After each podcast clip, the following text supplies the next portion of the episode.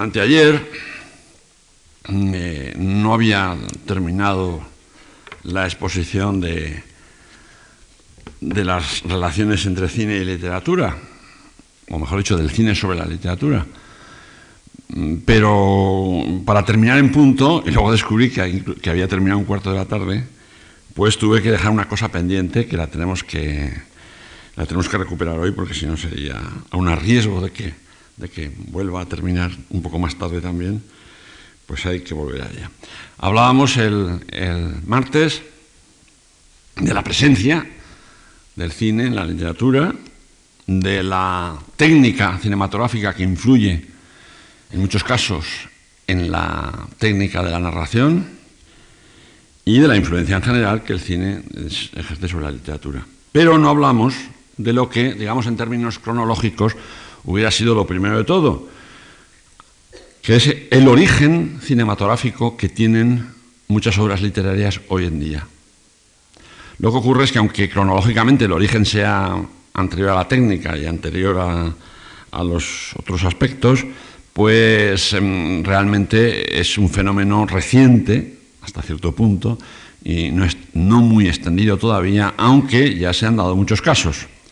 Eh, no vamos a hablar de tiempos remotos, se podría citar que ya Blasco Ibáñez en el año 23 eh, aprovechó un, guion, un argumento cinematográfico que no había podido colocar, que se llamaba El paraíso de las mujeres para hacer una novela. Pero en fin, eh, refiriéndonos a tiempos ya más cercanos y más concretos, nadie recuerda, por ejemplo, nadie recuerda, por ejemplo, que buena parte de las obras teatrales de Miguel Miura fueron antes que obras de teatro fueron guiones cinematográficos. Y que exceptuando em, Tres sombreros de copa, aquella obra que hizo de juventud y en plena efervescencia em, del teatro moderno, pues eh, durante muchos años lo que fue es exclusivamente, aparte de dirigir la Codorniz y de todas estas cosas que ya sabemos, fue un escritor cinematográfico.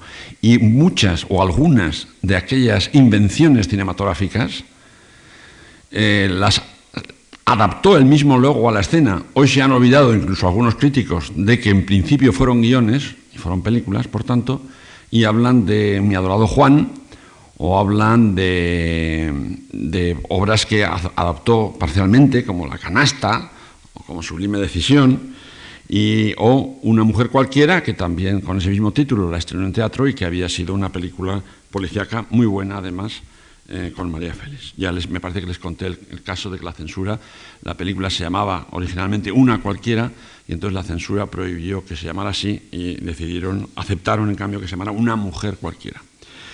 Eh, tengo que hablar, no puedo poner muchos ejemplos, mm, voy a ponerlos también de literatura española e hispanoamericana, porque si entramos en el campo, en el campo internacional, pues todavía se agrava más aún el problema del tiempo.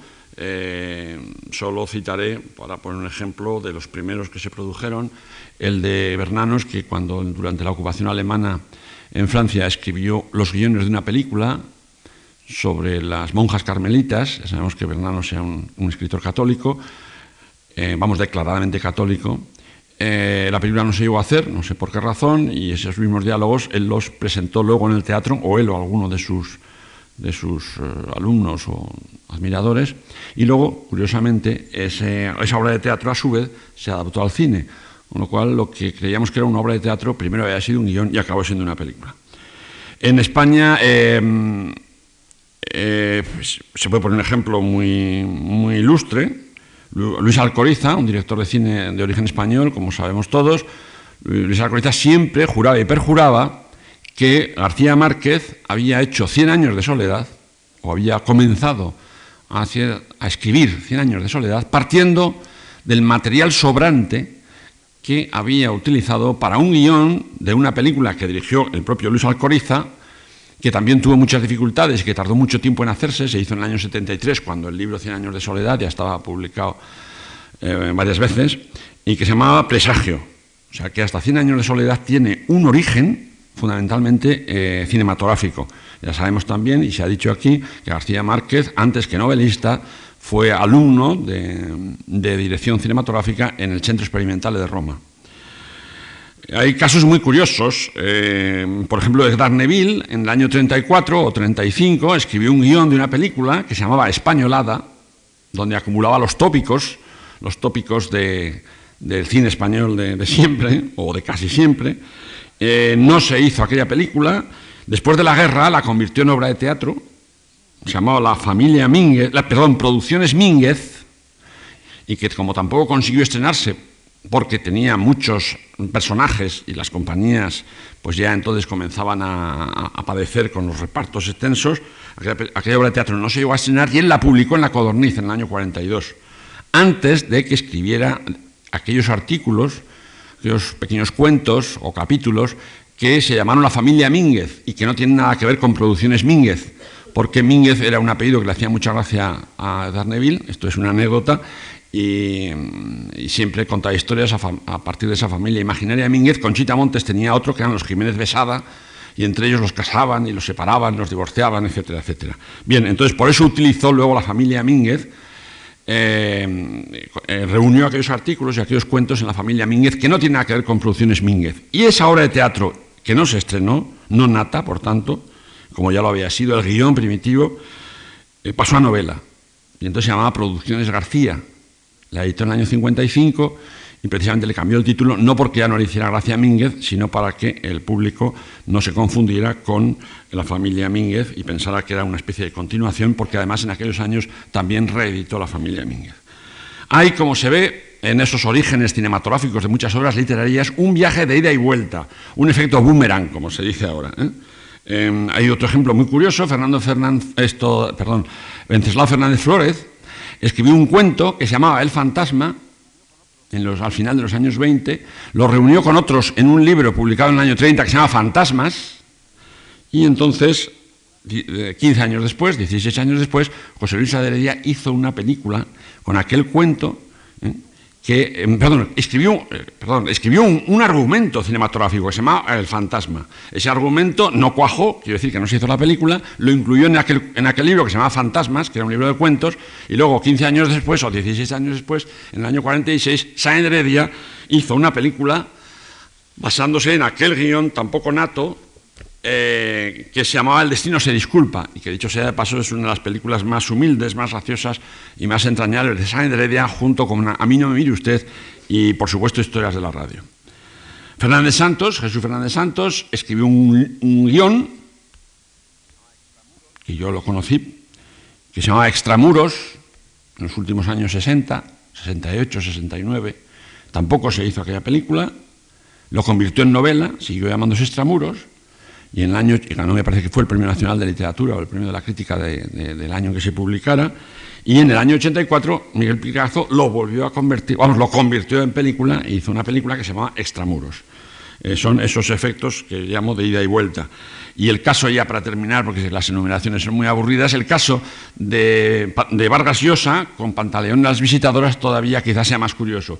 Vargas Llosa, que también había entrado, aunque estuviera poco tiempo, en la Escuela de Cine de Madrid, en, eh, el año 53, ser 54, eh, se fue a París luego con una beca y allí conoció a un español que también le interesaba mucho el cine, se llamaba José María Gutiérrez, y juntos escribieron un guion, un guion que se llamaba Pantaleón y las visitadoras. Ese guion cayó en mis manos y se estuvo a punto de hacer, y cuando todavía no había salido el libro, cuando todavía no había salido la novela. La novela salió en el año 73 y precisamente va dedicada a José María Gutiérrez porque había sido el co-guionista con Mario de aquella historia. Y luego el propio José María Gutiérrez y el propio Mario dirigieron la película basada en aquella novela que se basaba en un guion. Eh, y hay ejemplos ya, ya para terminar, por ejemplo el de Manuel Puig, que cuando escribe la, es un principio de historia, el beso de la mujer araña es un principio de película, luego la historia de, la historia son las películas más o menos inventadas que cuenta, como sabemos, un preso a otro preso. ¿eh? De eso se hizo una novela, después se hizo cine y al final se hizo teatro. En, en otros términos, y para resumir, cada día es más frecuente que los orígenes de una obra literaria sean o hayan sido, a su vez, o tengan unos principios o una naturaleza cinematográfica. Esto nos lleva directamente al tema de la conferencia de hoy. Hemos hablado ya hemos contado, hemos recurrido a ese ejemplo inexcusable, a esa definición inexcusable de estándar cuando dice que la novela es un espejo a lo largo de un camino. Y decíamos que si la novela es un espejo a lo largo de un camino, pues una película también es un espejo a lo largo de un camino, una cámara.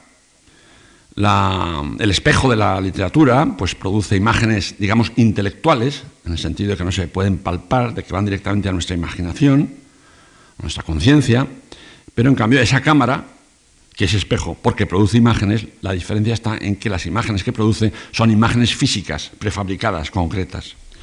Son dos cámaras, por tanto, o dos espejos, mejor dicho, paseando, caminando, o arrastrándose a lo largo de un camino.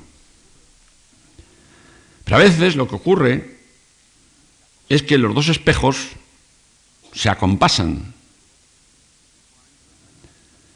y eh, no solamente reflejan el paisaje que rodea el camino y las gentes inmersas en ese paisaje que rodea el camino, sino que se reflejan a sí mismos. Es un espejo frente a otro espejo.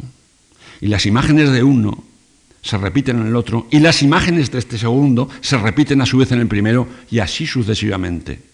Imágenes que producen imágenes, imágenes de imágenes, en una serie eh, fantástica, inacabable, que termina que termina pues no se sabe dónde ni cuándo, en las últimas imágenes que van perdiendo definición y oscuridad y se pierden en la noche de la conciencia, del tiempo, o como queramos decirlo. Son reflexiones ad infinitum. El cine nos ha dado una, varias, pero una memorable imagen de, ese fenómeno, cuando Orson Welles, en Ciudadano Kane, irrumpe en un plano donde se ven espejos frente a espejos, la imagen del ciudadano Kane, pues también se repite infinitamente, infinitamente hasta perderse en, aquellas, en aquel recodo último de la, donde acaba la luz. Eh, esas imágenes que se repiten y que se, y que se reflejan unas a otras, que se modifican, que se completan, que se añaden, que se contradicen, pues eh, es muy difícil decir ya cuando tienen un origen literario o cuando tienen un origen cinematográfico. Pero es un hecho cierto que ocurre y que no se puede naturalmente eludir. Las imágenes ad infinitum ocuparían más espacio y más tiempo, lógicamente, que la, imagen directa de la vida. ¿Mm? Un simple paso, el ciudadano Kane o sea, de Orson Welles, en aquel plano famoso, pues un simple paso producía miles o cientos o docenas, en fin, no quiero exagerar, de imágenes de él mismo andando y caminando. Entonces, eh, eh, todas esas imágenes se producían simultáneamente mientras él comenzaba a dar el segundo paso. Quiero decir que si tuviéramos que reflejar o describir, mejor dicho, o reproducir esas imágenes simultáneas que produce el enfrentamiento de dos espejos, pues eh, necesitaríamos mucho tiempo y mucho espacio. Pero eh, esas imágenes son simultáneas, deben ser simultáneas. En, la complejidad de la imagen cinematográfica, decíamos el otro día, complejidad que nace de su, de su velocidad de expresión, nosotros cuando estamos viendo una película no solamente seguimos una historia, no solamente seguimos un argumento, y las idas y venidas de los personajes principales, estamos viendo muchas más cosas, muchísimas, todas las que caben en la imagen, y algunas de las que no caben, pero que son aludidas por la imagen. Entonces, esas imágenes complementarias, esas imágenes que realmente enriquecen el plano, es una de las condiciones que tiene que tener el plano, como también dijimos el primer día, o sea, el ser rico, en el sentido anglosajón de rich, o sea, espeso, sabroso, abundante. Pues esas son las imágenes complementarias eh, y son simultáneas también. Entonces, cuando entramos, cuando seguimos una historia, no crean ustedes que solo nos estamos enterando de lo que les pasa a fulanito y a menganita. No, si la película es buena, si la película es enjundiosa, tiene sustancia, tiene peso visual, y literario también, moral, pues esas imágenes nos hablan de muchas más cosas, del país, de la época, de las reflexiones políticas o morales del autor, de, mil circunstancias. Recuerden ustedes esa, eso que dice Freud, eh, que en los sueños, los lugares donde ocurren nuestros sueños, donde nos vemos incluidos nosotros mismos o las personas que, que incorporan el sueño, pues esos lugares somos nosotros mismos. Por lo tanto, en el cine, todo buen director artístico, todo buen decorador, pues sabe muy bien, y todo iluminador que maneja la luz, sabe que con su luz y con, sobre todo con sus decorados, pues tienen que explicar muchas cosas de la película que no están dichas en el diálogo, esperemos que no, ni siquiera, eh, digamos, eh, contenidas en la acción. La imagen habla por todos los lados, por todos, en, en muchos sentidos y a la vez.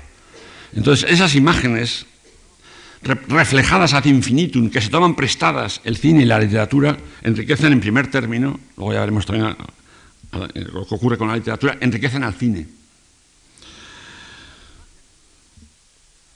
Las imágenes, esas imágenes ad infinitum, se procrean unas a otras. No, no solamente se añaden, no solamente se contestan, como ya he dicho, sino que se procrean, o sea, se generan. Las imágenes son como las ideas. Las ideas siempre llevan a una nueva idea. Toda idea forma parte de un silogismo y cuando llegamos a esa conclusión tenemos una nueva idea que a su vez formará parte o será la premisa de un nuevo silogismo que a su vez llevará a otra conclusión. Las ideas no paran, crecen constantemente, incluso en el ser más obtuso, incluso en las civilizaciones más acomodaticias o que están situadas en calma chicha. ¿Mm? Entonces, si las ideas se procrean, crecen, como los conejos, por decirlo así, y no hay quien las pare, las imágenes también ocurre lo mismo. Las imágenes de las imágenes crean unas imágenes y combinadas con otras que nos llegan producen a su vez unas terceras unas cuartas o unas quintas. Hay una elucubración visual, una elucubración visual eh, tan absorbente, eh, o quizá más, como la elucubración, digamos, ideológica o moral. Eh, ese desarrollarse de las imágenes, si no lo controlamos, pues nos deja fuera. ¿Mm? Nos deja fuera. Hay imágenes que si no hemos seguido su peripecia, cuando las presenciamos, no sabemos por qué están allí, no sabemos qué sentido tienen ni qué pintan en aquella historia o en aquel momento de la película o de la literatura, como veremos en su momento. Eh, eso es como quien no conoce la historia de la pintura, pues nunca puede saber realmente cuál es la razón por qué aparece el cubismo.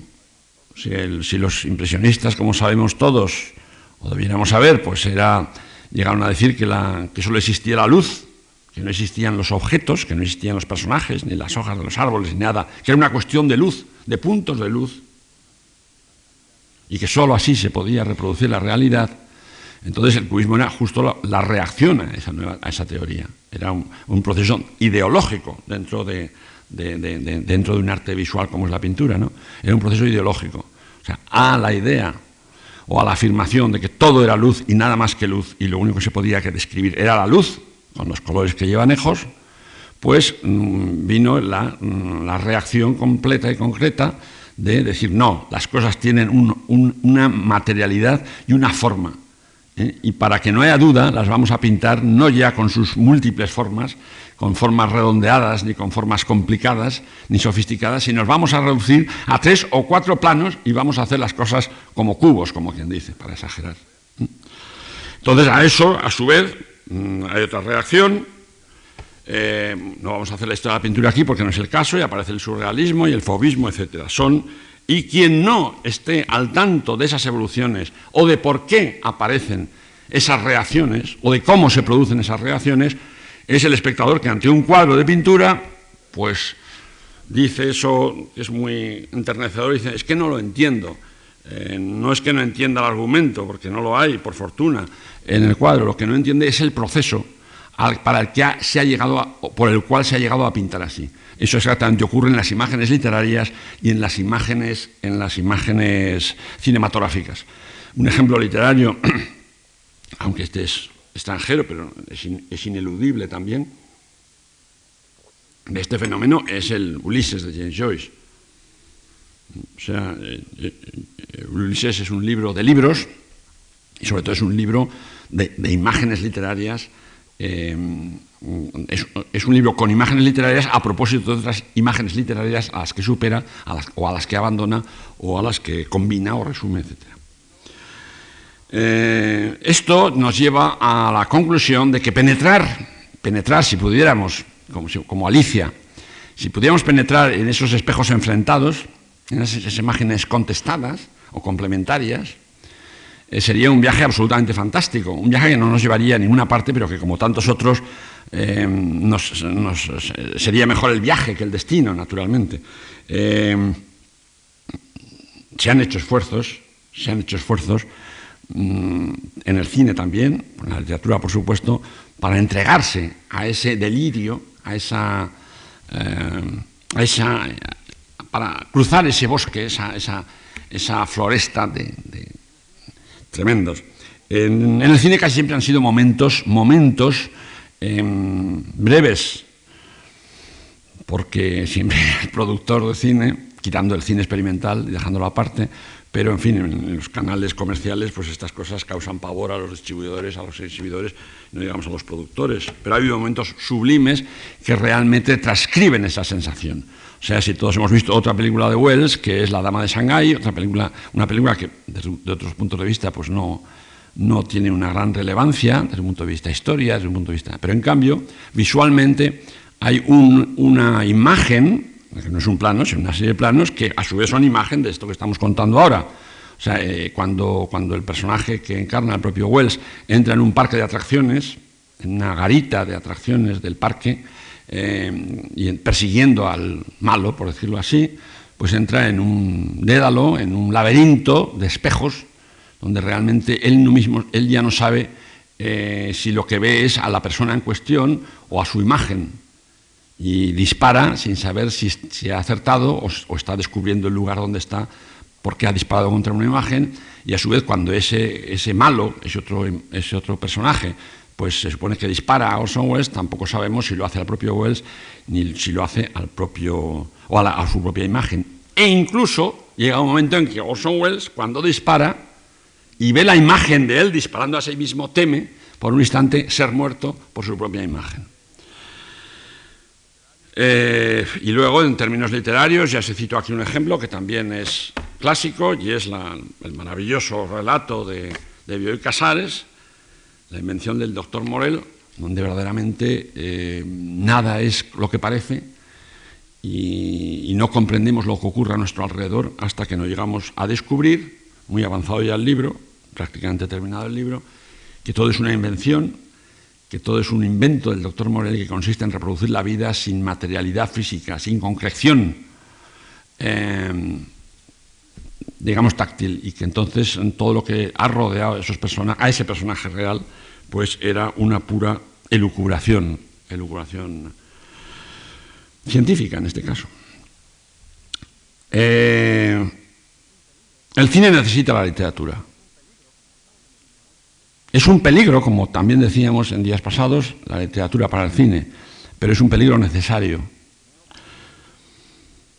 No puede el cine prescindir de esa segunda forma de comunicación, que además hoy en día es la más importante, o hasta, hace, o hasta nuestros días es la más importante, que es la literatura. En un mundo, también ya lo hemos descrito, donde cada día hay menos ocasiones de vivir algo que merezca la pena, donde realmente nuestra existencia se ha reducido muchas veces ni siquiera a la acción física, puesto que nos dicen los doctores que andemos, que caminemos, que hagamos algo, que juguemos algo, para compensar esa, calma, chicha, como he dicho antes, esa, esa, esa, nirvana eh, mental o moral o lo que se quiera, pues entonces naturalmente el cine eh, no puede prescindir de una de las dos formas. La primera es vivir los acontecimientos, la segunda es escuchar el relato de los acontecimientos que nos hacen los demás, no puede el cine prescindir de ese relato que enriquece su, su contenido, por supuesto, y su razón de ser. Eh, ya no es época de pioneros, para nada, pero para el cine tampoco. O sea, ya no se puede salir como hacía John Ford, que hacía además mm, películas eh, en dos días y en tres días, eh, hizo cientos de películas de un rollo, de dos rollos, Ya no se puede salir a la pradera, por, seguir con el mismo ejemplo, confiando en que, mm, si corren unos hombres por, una pradera, uno en un caballo blanco y otro en un caballo negro, y se persiguen y, se pelean a puñetazos y luego luchan por una muchacha rubia, etcétera, etcétera, pues eh, eso mm, eh, en una época en que, en que el cine era una expresión de pioneros, primitiva, y los espectadores eran también pioneros como tales espectadores y espectadores primitivos, pues entonces se podía aceptar. Y había casi casi una relación inmediata, directa, entre la realidad, la realidad que recogía la cámara y la imagen que producía la cámara. ¿no? Pero hoy eso es eh, imposible. El autor, es, el autor de cine, quiero decir, es irremediablemente un hombre culto, eh, hace años todavía, cuando yo entré en la escuela de cine, hace bastantes años, pero en fin, tampoco... Entonces siempre había, todavía existía en la profesión, por lo menos en la profesión española, siempre existía la opinión de que al fin, el cine no se aprende en la escuela, te decían los que yo llamaba de Sevilla Films, no porque trabajaran todos en Sevilla Films, sino porque Sevilla Films, incluso por su nombre, pues eh, para mí eh, era un poco ejemplo del tipo de cine que no nos gustaba. Entonces, eh, estos decían, estos profesionales decían, el cine no se aprende en las, pizarras. El cine hay que estar eh, en el rodaje llevando bocadillos al director y cafés y pasar muchas penalidades y como hizo John Ford, que es verdad, barrer el estudio cuando se iban todos con agua y con serrín para que al día siguiente estuviera limpio. Pero, pero no es cierto ya. Ya no es tiempo de pioneros, ya se aprende todo. Y lo que no se aprende, lo que no se aprende, o se aprende de una manera autodidacta, y siempre la figura del autodidacta a mí me ha producido, mm, me, ha resultado patética. ¿eh? Eh, los autodidactas, pues mm, gente normalmente, sobre todo en, en los primeros años de este siglo y, a finales del siglo pasado, pues los autodidactas eran un poco como el Julián de la Verbena de la Paloma, gente muy meritoria, muy honrada, muy trabajadora, que apenas sabían leer y habían aprendido en la imprenta y que entonces pues eh, hacían sus pinitos literarios y algunos llegaron bastante lejos, pero siempre con estos autodidactas que tenían un tremendo valor moral, que nadie se lo discutía, por supuesto, casi nunca el valor literario realmente... Eh, eh, llegaba a ser mm, suficiente. Era moralmente, era muy meritorio y literariamente, pues, eh, pues no era apenas nada, con lo cual la, injusticia social todavía era más grande, porque no solamente eh, condenaba a la, gente a la, a la ignorancia, que es yo creo la peor condena a la que te pueden someter, sino que además cuando esas dificultades se superaban a costa de voluntad y de ilusión y de arrestos, pues resultaba que ese señor autodidacta pues tenía muy poco valor y que a lo mejor otra persona con mucho menos valor moral, simplemente porque había estudiado una carrera o había podido entrar en la redacción de un periódico o lo que hubiera sido, pues esa persona, mal que nos pese, pues producía algo mucho más interesante desde un punto de vista literario que el autodidacta. Bueno, pues lo mismo ocurre con el cine. Ya no, ya no caben los autodidactas, hoy se aprende todo y hay del que no lo aprenda y no solamente por sí mismo, porque eh, igual aprenderá por sí mismo muchas cosas a costa de trabajar oscuramente y esas cosas que ha descubierto penosamente a su vez, pues luego en una clase, en una escuela, a lo mejor la dirían, tardarían 10 minutos en explicarle que eso, aquello que a él le ha costado 20 años descubrirlo. Eh, esa circunstancia, la sofisticación de los, de los públicos, me van a decir ustedes, pues no, no sé qué sofisticación es esa, porque cuando vemos esas películas americanas absolutamente estúpidas, que, son las que realmente se llevan el dinero de las taquillas y el dinero de nuestros bolsillos, etcétera, pues no sé cómo puede usted hablar de, de espectadores sofisticados. Bueno, es una forma de expresarse, ¿no?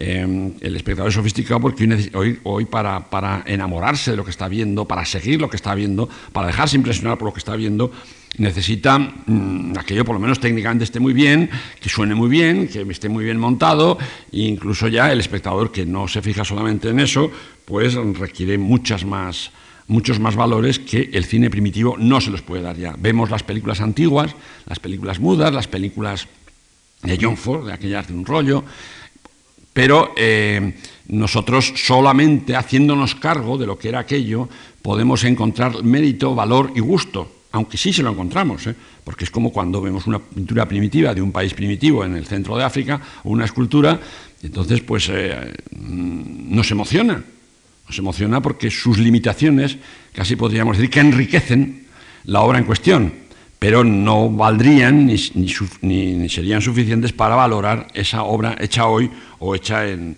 un lugar sofisticado en un lugar, o en un lugar desarrollado.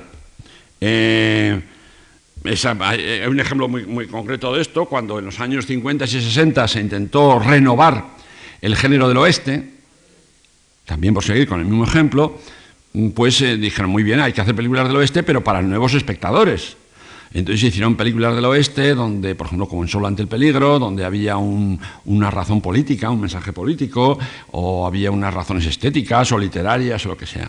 Entonces, eh, acabaron por aquellas películas también por, por perder el favor de los espectadores, aunque de momento lo tuvieran, por supuesto, porque eh, realmente el género no daba más de sí, el género no daba, o sea, presentar a un pistolero o a un vaquero o a un ganadero con un problema de conciencia y un problema de personalidad y un problema de tal, pues eh, para eso no hacía falta irse al oeste.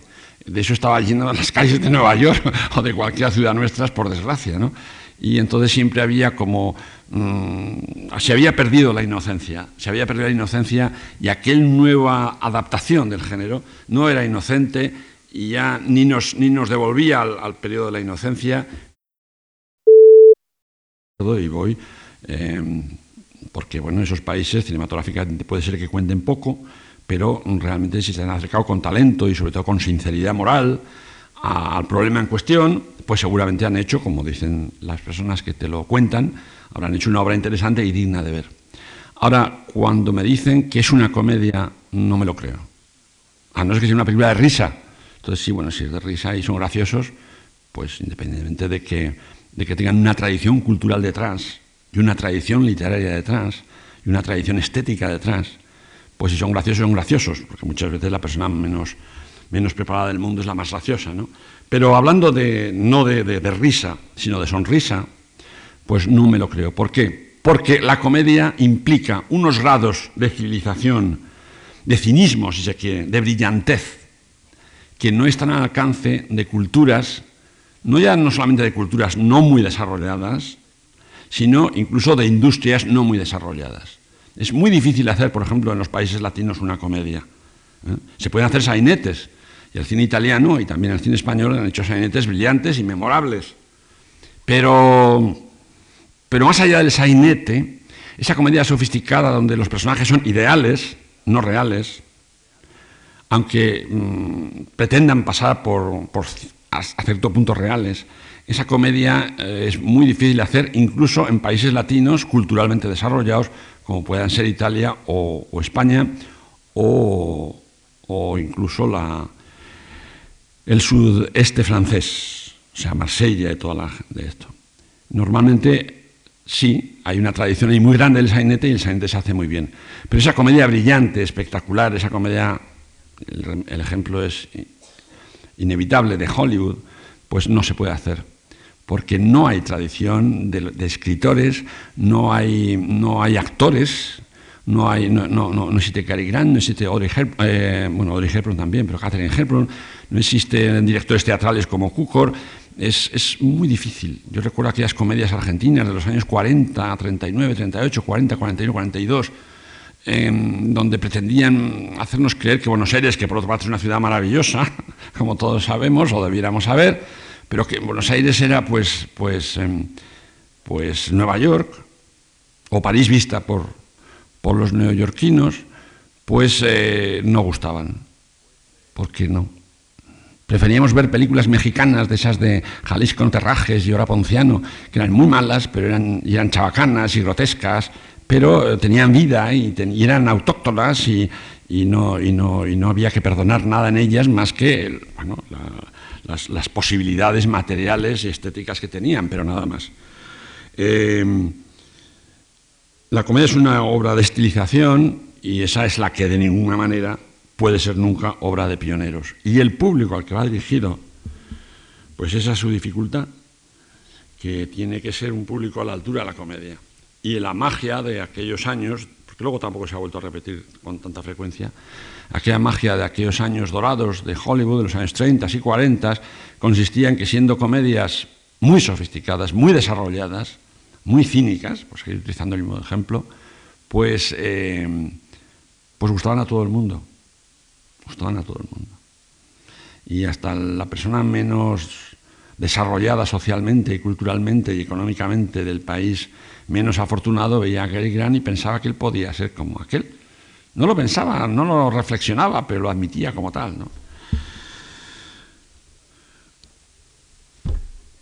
A veces, ese espejo que reproduce las imágenes del otro espejo, reproduce las imágenes propias del autor. Esto es muy curioso. Eh, hay autores cinematográficos que llegan a un punto en su vida donde ya no indagan más, no investigan más y se dedican a vivir de las propias imágenes que un día crearon o inventaron, o sea, a reproducir las imágenes de tiempos pasados firmadas por ellos mismos. Hay muchos ejemplos, es un fenómeno, sobre todo al fin de, ciertas, al final de, ciertas carreras, se da casi irremediablemente.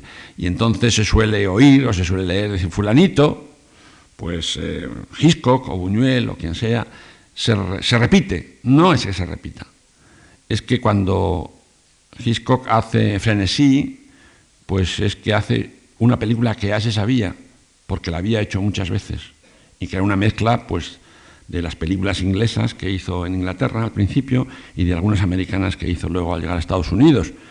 Y Buñuel cuando hace El discreto encanto de la burguesía o El fantasma de la libertad, pues son películas realmente hechas sobre sus propias películas.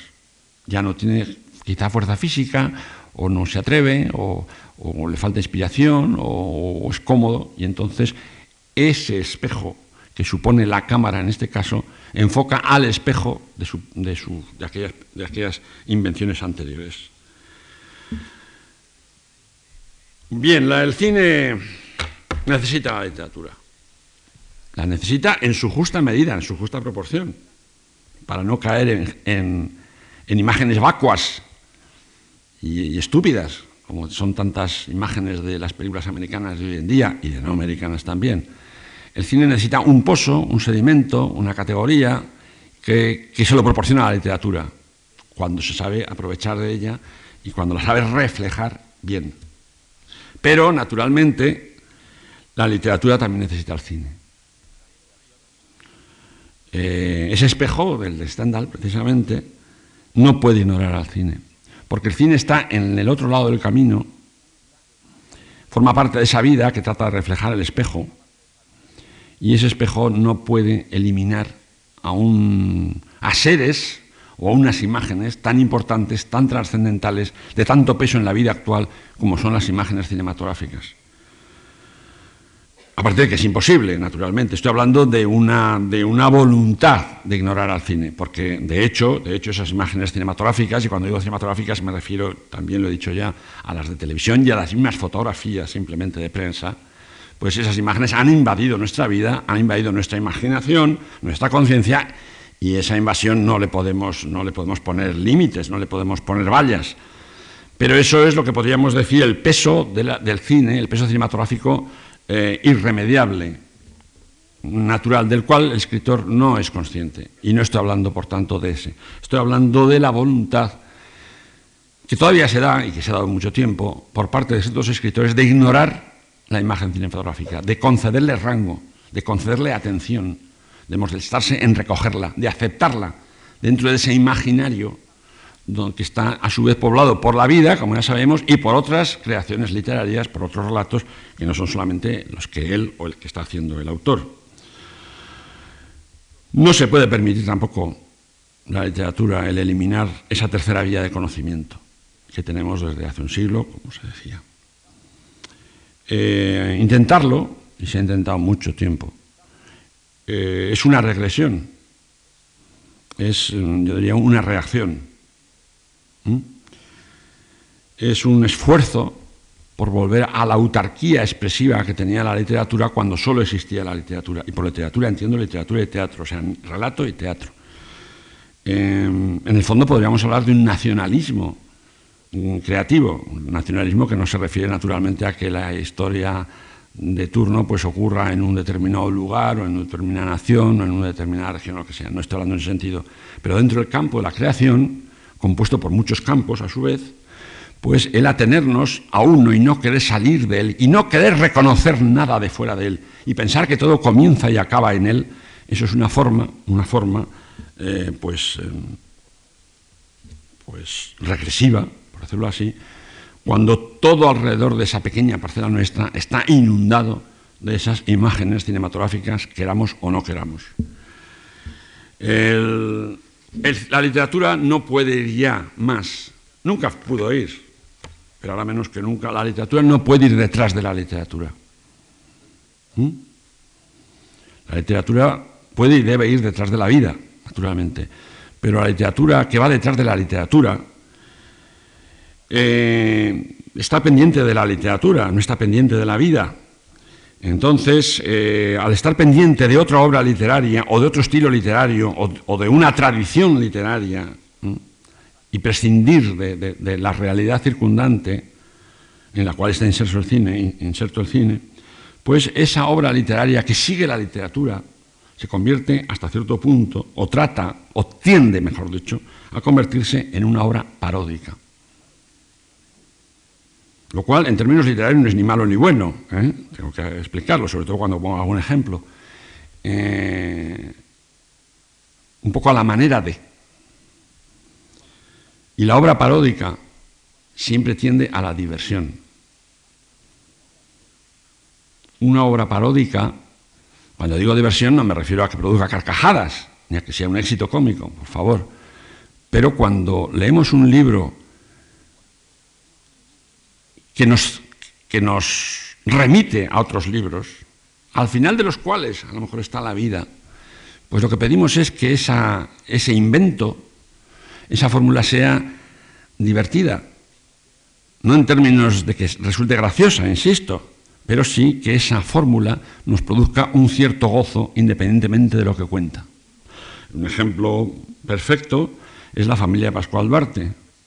Yo la he leído varias veces y ni siquiera cuando la leí la primera, yo entonces no sabía por qué me pasaba aquello, pero lo intuía. La familia Pascual Duarte, donde se cuenta un horror tras otro. Pero, si, en fin, si estuviera aquí Cela sería un poco difícil defender esta postura, no se lo digan. Pero mm, siempre me hacía gracia leerla. No me dejaba arrastrar por los horrores de aquel mundo extremeño, con ese personaje de origen portugués, esos crímenes no sé cómo calificarlos, de sudor y de vello y de, y de su desarrollo integral. No me producía horror porque no acababa de creérmelo, en, cambio encontraba la fórmula literaria fascinante. Eh, eso no ocurre solamente con, con Cela, por supuesto. ¿eh? Cela es un hombre que siempre va detrás de la literatura. Es más, incluso él se ha esforzado, y lo ha dicho, y con esto no, no estoy descubriendo ningún secreto, se ha esforzado en decir que él eh, quiere seguir la tradición literaria. Y entonces su, imaginación literaria pues es una consecuencia de, bueno, ya lo sabemos todos, del siglo de oro español, de Solana, que era un gran escritor, el pintor, cuando escribía, cosa que no se ha olvidado, eh, de Ramón Gómez de la Serna, quizá, en fin, de otros muchos autores. Se la va detrás de la literatura con sus inventos literarios, con sus inventos literarios. Son, por lo tanto, eh, parodias literarias, y esto no es una crítica, es un, simplemente un esfuerzo para definir ese fenómeno de la literatura que evita, que evita al, escribirse o al, concebirse cualquier contaminación no literaria. Por tanto, incluso en La Colmena, que es una novela tan, tan pendiente de la, de la terrible posguerra de los primeros años 40 en Madrid, hay como un regusto, por lo que se cuenta, que nos gusta, tal regusto, pero nos alejan del dramatismo de lo que cuenta. Eso había ocurrido con una novela admirable también, yo muy poco leída, que es, de, que es eh, Madrid de Corte Checa, eh, donde de que es el autor, pues igual cuenta los horrores de la guerra civil en Madrid, aparte de que sea un libro más o menos partidista, pero esto es otra cuestión. Eh, es una magnífica novela, pero está también escrita que, realmente eh, esa, literatura de literaturas se convierte en una especie de gasa y nos impide, y nos impide conmovernos, por lo menos tanto, como nos, como nos conmoveríamos si realmente fuera una descripción descarnada de los hechos, como se suele decir. Hay muchos escritores así, muy importantes en la literatura española. Eso pasaba con Bergamín. Bergamín era un escritor muy bueno, buenísimo. Escribía unos sonetos y unos poemas dignos del siglo de oro, fantásticos, y ensayos y teatro, y todo lo hacía muy bien. Pero siempre era como un escritor, mm, con un escritor con la literatura por delante.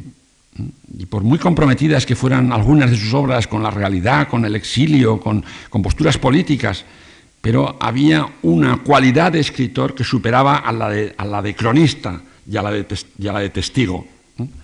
Entonces, eh, era lo mismo. Massaou, curiosamente, además, hizo muchísimos guiones de cine, pero cuando escribe sus libros, pues siempre es, eh, cuando escribe sus novelas, quiero decir, su teatro, pues es, mm, es un hombre que va detrás de la literatura. Quiero decir con esto que hay un fenómeno muy curioso y que se da en la literatura y en el cine también y que es humanamente muy respetable. ¿eh? Mm, es el, escritor, todos los escritores y todos los directores de cine han querido ser escritores y han querido ser directores de cine, si no, no lo serían, evidentemente. Pero eh, el que ha querido serlo, luego, luego lo es, a veces, olvidándose de aquella voluntad inicial. Y entonces, pues, eh, escribe pues, porque un tema le interesa, porque un personaje le fascina, o lo considera ejemplar, o en fin, la razón que sea. ¿no? Entonces escriben los libros no, no, detrás de la literatura, sino detrás del tema o del asunto o de la circunstancia eh, de que se trate. Eh, entonces, eh, y ocurre igual con el director de cine. Todos hemos querido ser directores de cine antes de serlo, pero, mm, pero, pero es muy malo para el espectador y para el lector que en el caso del cine veas el esfuerzo que está haciendo el, director de cine por hacer una buena película y cuando estás leyendo un libro, el lector vea la voluntad decidida del autor de ser un, novelista. A veces lo consiguen y lo disimulan y ya está, pero otras veces no se consigue. Nunca se pasa esa barrera. Esa barrera que la pasaban, que la pasan algunos, naturalmente.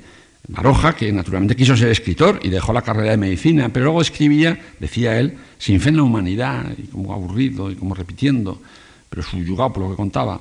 No había nada entre el lector y lo que contaba Baroja, no había nada. El propio Baroja, eh, que tenía a su vez una personalidad muy, muy grande, como sabemos, pero eh, no era un intermediario, era un intermediario, pero no era un, muro, ni una gasa, ni un velo. Eh, yo Ramón Gómez de la Serna era lo mismo. Ramón Gómez de la Serna era, quería ser escritor y lo fue, y buenísimo además, y fue precursor de muchas cosas. Pero uno lee sus libros y siempre es un escritor, un escritor, un escritor a la busca de nuevas imágenes, de, paradojas, de, de, inventos de todo tipo, que hacen suculentos sus libros, mm, pero no arrebata como ese escritor que piensa que cuando te escribe algo, te describe algo, no hay nada entre lo que te describe y tú. Eso ocurre también en algunos directores de cine. Esas películas maravillosas que parece que están intocadas. Vosotros veis una película de Rossellini y no parece ni que haya cámara ni que haya Rossellini. Entonces, eh, esa cualidad eh, no la da. Es muy difícil superar a la voluntad inicial de ser algo el abandonar, el superar esa voluntad inicial y luego realmente que lo que se haga se haga porque, mm, por una postura moral de que hay que hacerlo.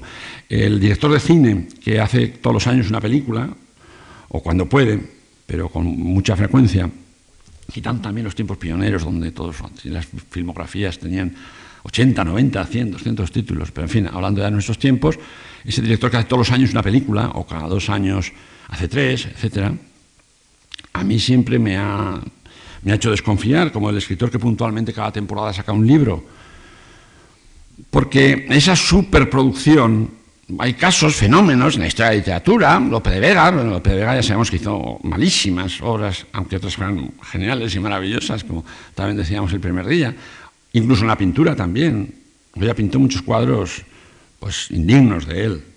Siempre eran pintura, pero...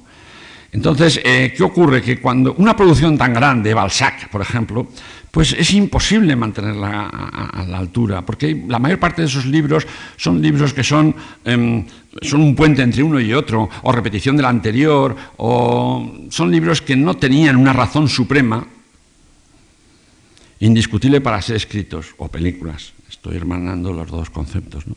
Y cambio lo que ocurre es que el lector, y son muy honorables y está muy bien, y además el señor que escribe todos los años un libro es fantástico desde un punto de vista moral, tiene una profesión, tiene que vivir de esa profesión. O sea que humanamente está súper justificado. Pero literariamente no, muchas veces. Eh, esa, esa superproducción, insisto, a mí, pero no es particularmente, siempre me hace sospechar.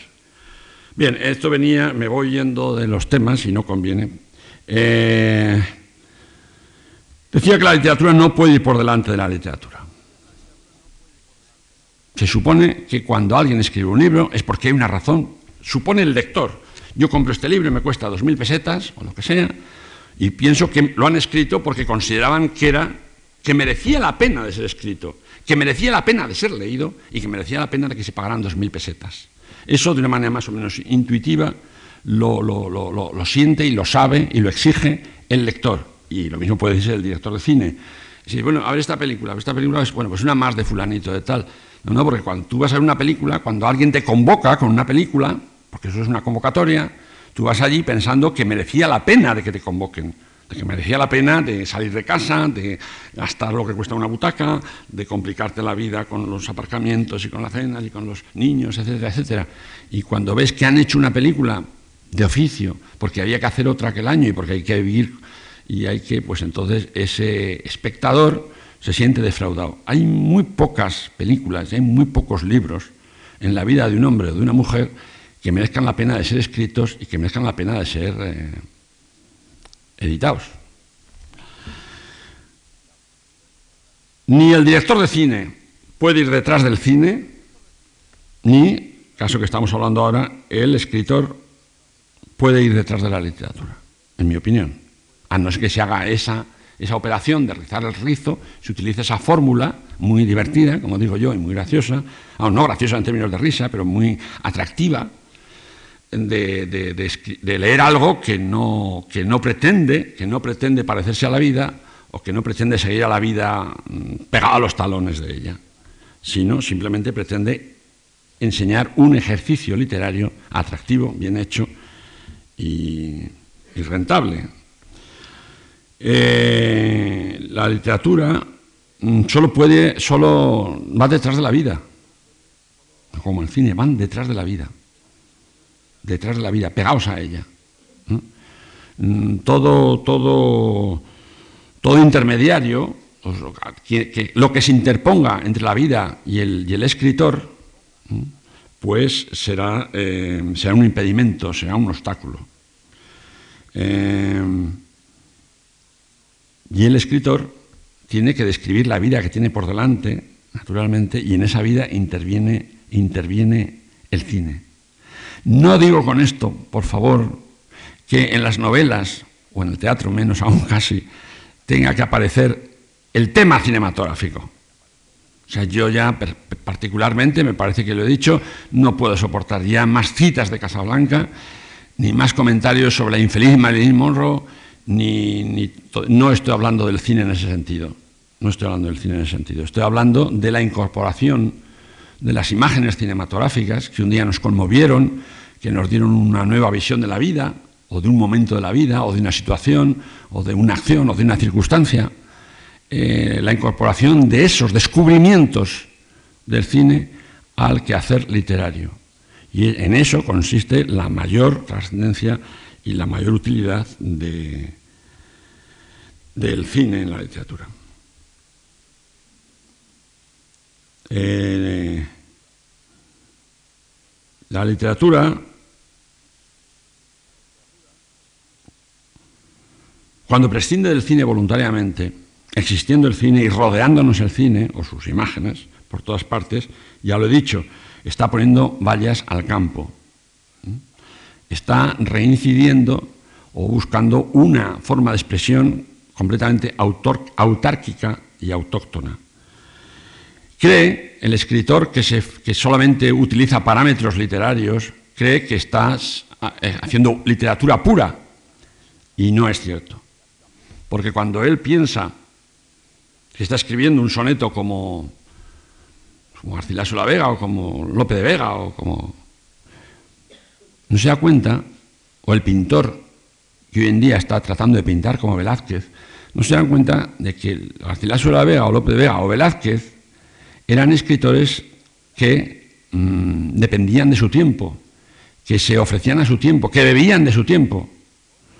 Y, y hoy, si vivieran, Velázquez no pintaría como pintó, y pintó maravillosamente, naturalmente, por eso lo estamos trayendo a colación, ¿no? No pintaría así, porque si fuera el mismo Velázquez, entonces él pintó con arreglo a su tiempo, y si viviera hoy, pintaría con arreglo a su tiempo, y el tiempo de hoy no es el tiempo de Velázquez. Cuando hace años, muchos años, vamos, muchos años, cuando se trató de imponer la política propia de los reyes católicos en este país, pues nadie se dio cuenta, o nadie dijo, o nadie se atrevió a decirlo, que realmente los reyes católicos de vivir en el año 36, 1936, quiero decir, pues no habrían sido como fueron en 1480 o, cuando fuera, ¿no? Eh, o 1492, por poner otra cifra, otra fecha histórica, eh, que los reyes católicos en el año 36, pues a lo mejor hubieran sido, pues no sé, unos reyes a la escandinava. ¿Me explico? Y naturalmente eso ocurre con la literatura. O sea, el que trata hoy de expresarse en términos y con parámetros y hacer de una, carrera literaria algo que, que, sea consecuencia directa y solo de ella, de, la tradición gloriosa, porque creo que la literatura española es, es mucho más importante de lo que creemos nosotros y por supuesto de lo que saben los demás alrededor nuestro. Eh, pero no se puede, o sea, no, no, está haciendo, no, está actuando como Garcilaso de la Vega, ni como Lope de Vega, ni como Leopoldo Alas Clarín. Están haciendo un pastiche, en el mejor de los casos, divertido, atractivo, pero, pero nada más. Bien, como ya no sé, como nunca, cómo, cómo vamos de tiempo, creo que tengo que dar, terminar ya la conferencia de hoy y, el ciclo. Eh, en definitiva, se puede decir eso, que en el cine debe intervenir la literatura, que en la literatura debe intervenir el cine y que las imágenes más valiosas y más modernas y más actuales de los dos necesariamente tienen que ser una conjunción de esas imágenes, de esas imágenes que han reflejado un espejo y otro espejo. Eh, y nada más, eh, solamente quiero agradecer um, la fidelidad de ustedes, que cada noche que he entrado yo siempre me quedaba sorprendido. El primer día dije, bueno, han venido muchos porque no sé lo que les espera. Pero luego al día siguiente pues también vinieron muchos y hasta hoy hay también bastantes. Así es que quedo obligado. Espero que, que haya tenido alguna utilidad todo esto y que haya podido transmitir a ustedes esa fascinación que para los lectores y para los que hacen el cine o los espectadores del cine, pues tiene, tiene ese enfrentamiento, ese choque de las dos, de las dos maneras de expresarse. Y nada más. Buenas tardes.